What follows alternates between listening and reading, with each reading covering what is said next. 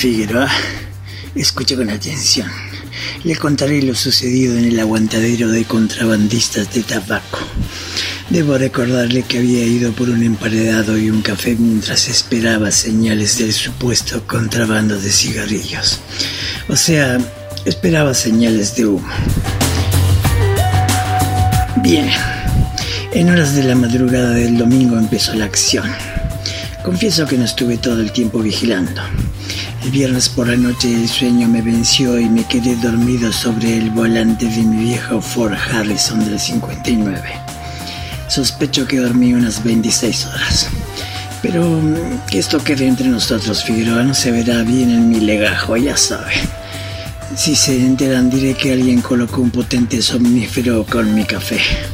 Suele sucedernos a los grandes agentes internacionales.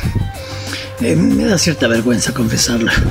Yo que he estado sin dormir por semanas en lugares inhóspitos como el desierto del Karahashi Meridional, en Kuala Lumpur, en Basbania, en Arroyo La Mata. No importa.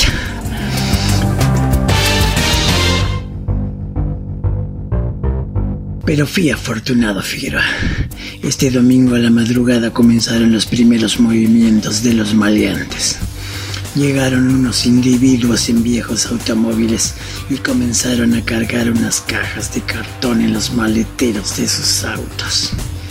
De inmediato llamé a la central y pedí refuerzos. Pero no había nadie, Figueroa, puede creerlo. Me informaron que no tenían personal disponible porque habían regresado de la cuarentena excedidos de peso y no les entraban los uniformes. Maldición. Al demonio con ello, me dije. Así que extraje mi blaster semiautomática de la guantera y me dispuse a encargarme yo mismo del asunto. Demonios, me estoy quedando sin batería, fiera. Solo una jodida rayita. Descuide. En breve le contaré cómo acabó el operativo. De momento eso es todo. Este audio de WhatsApp se autodestruirá en 5 segundos. Queda reservado